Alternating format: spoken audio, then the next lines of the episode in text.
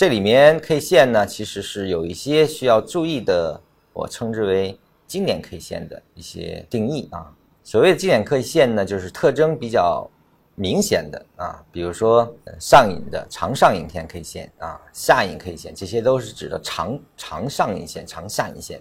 十字星，尤其是那种长长的上下影线的十字星啊，和搓揉线啊，搓揉线是两个十字星来构筑啊，或者说一个是要 T T 的形状，一个是倒 T 啊来来构筑的，它们形成的基础。啊，你要理解它们的形成机制，为什么会是这样啊？其实我们说的典型 K 线，更多的它是一个分歧开始产生，并且有明显的分歧冲突的时候，因为这个是平衡极有可能被打破。嗯，那么经典 K 线出现之后呢，它后期的运动呢，选择的方向，因为它被打破是未打破啊，这个是这样子的，因为它是一种平衡体。但是因为这样的一种看似平衡，实则分歧较大的 K 线出现之后，后面的 K 线一旦给了方向啊，基本上按照这个方向运动的可能性极高了啊。我们先看一些图示啊，先说长上影线，长上影线呢，它的实体是一个平衡体，基本上没有下影线。那这个呢是多头啊，它在 K 线就是分时图上，我们如果它是日线的话啊。那么它的博弈过程一定是先往上攻过，而后又被空头击了回来啊，所留下的痕迹。当然，它位置出现的位置不同呢，它的意义并不相同。在空头占优的地方，如果出现这样的状态的话，也就是说它是一个下跌，下跌过程中出现的长上影线，那这其实是一个多头啊发起过一次比较剧烈的反抗啊，就是尝试过做多啊，最后又被。打了回来啊，那这一般是个启动迹象，就是说是一个多头开始试盘啊，开始这个探探知空头实力强弱的一个表现了。呃，如果第二天呢是往上收的收阳的话呢，这个阳线是可参与的，因为它就是开始发起攻击的一个信信号嘛。那当然这个还是要结合整个的状态啊，这只是这种市场含义。那么它在多头的时候呢，占优的时候呢，可能就要小心了啊，这个。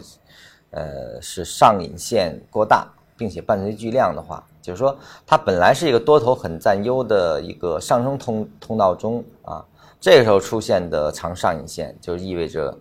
多头还想占据的空间被空头进行了回回扑啊，原有的这种多头占主导的状态，可能就已经被形成了平衡啊，那这个其实是一个不好的迹象了啊。所以说，它出现的位置，你要结合它的过程，才能说平衡到底是谁在发生什么样的运动。有这样的一种思维，你才能够对这个 K 线的含义进行，呃，一个准确的理解啊，是是这个意思。你像高位出现的啊，长阳上影线啊，甚至伴随阴线的话，那基本上是见顶啊。其实它前面这个地方就出现了，第二天也尝试上攻过啊，但是。呃，还是被结结实实打了回来啊！它是跳空啊，这只是跳空造成的。其实它还是这个这样的线啊，呃，而后呢，继续向下破出低点啊，原有的平衡被重新的空头完全占据啊，所以说这就是头部形成的一个整个过程啊。所以说，我们拿到周线啊，就是日线级别以上的这样的一些顶部的时候，你都能发现这样的一种转换过程，就是多做这方面的分析啊，可能。对于 K 线的理解就会加强很多，就是我们说所谓的单根测顶啊，单根测底的这样的逻辑，其实呢它依然是有逻辑可言，并不是无中生有的，但它一定是结合了它前面的过程，才能赋予它这根 K 线到底是什么含义。低位呢，我们看啊，就基本上是启动了信号了啊，这是个长上影线，对吧？但是它是低位中出现的啊，调整中出现的。所以说，这是一个多头开始萌发，又被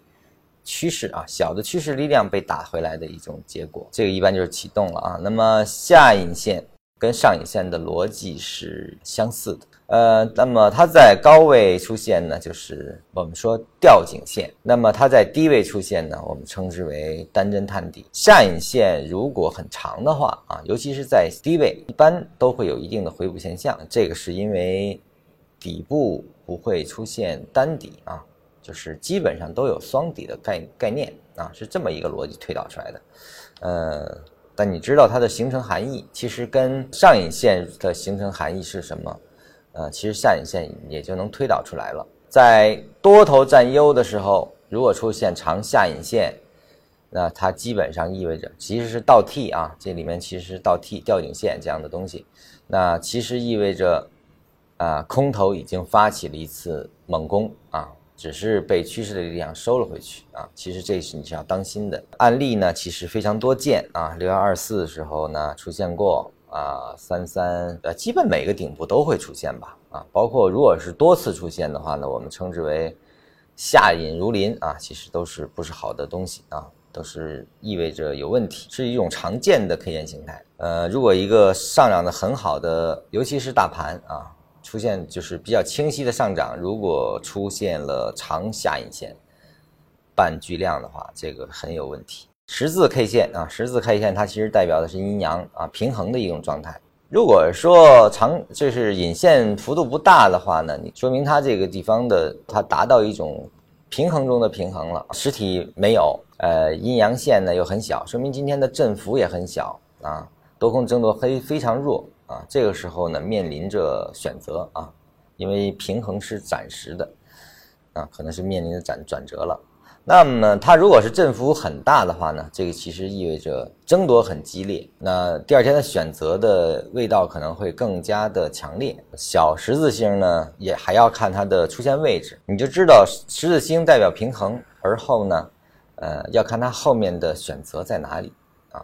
出现的位置是什么啊？是启动的，还是一个见顶的？是跟它的位置相关的。长阴长阳呢？它是完胜的啊，有的时候呢，我们看到的这种跳空起来的阳线啊，虽然实体不大，但它其实也算长阴长阳。呃，长阴长阳伴随量能啊，这是一个一举攻克啊，把红旗插上高地的一个非常显著的特征。那么它在连续的攻城拔寨的这种过程中，它都是一个显著性的特征。但是看到这个呢，呃，主要还是要结合它是。突破的位置是什么啊？这个阳线是把这个红旗插到了哪个山头上啊？这个很重要，它是完胜的嘛？就是如果突破当时能看出来的话，我确定它今天是长阳，可能当天就介入了啊。如果说在收盘才看到啊，它是长阳，呃，那需要看一下第二天的回吐啊，回吐情况。比如说多头平台突破，但是呢，它这个第二天如果站不住被打回来，可能就说明这是一次这个趋势是。是一种假突破现象，可能后面带来的是空头的猛烈的反扑了啊！阳线的位置很关键，并不是每一个阳线带量的，或者说这个大阳大阴啊，都需要前前面说过，都不是都需要关注的，更多的是它是否是突破位啊，这个很重要。突破位的阴阳线其实是就是能够打出空间，并且是占占地优势，并且能守得住阵地，我们才说。这个已经被多头所控制，像这个是一个带量突破了啊，这个位置带量，并且站上了所有的收盘价的最高。像这个其实属于不太明显的啊，有一定含义，需要严重关注。而后第二天回扑没有进入啊，放了很大的量，但是没有进来啊，那这个时候可能就好事儿了啊。这个在我们后期的 K 线组合里会不断的给大家去展示它为什么这样。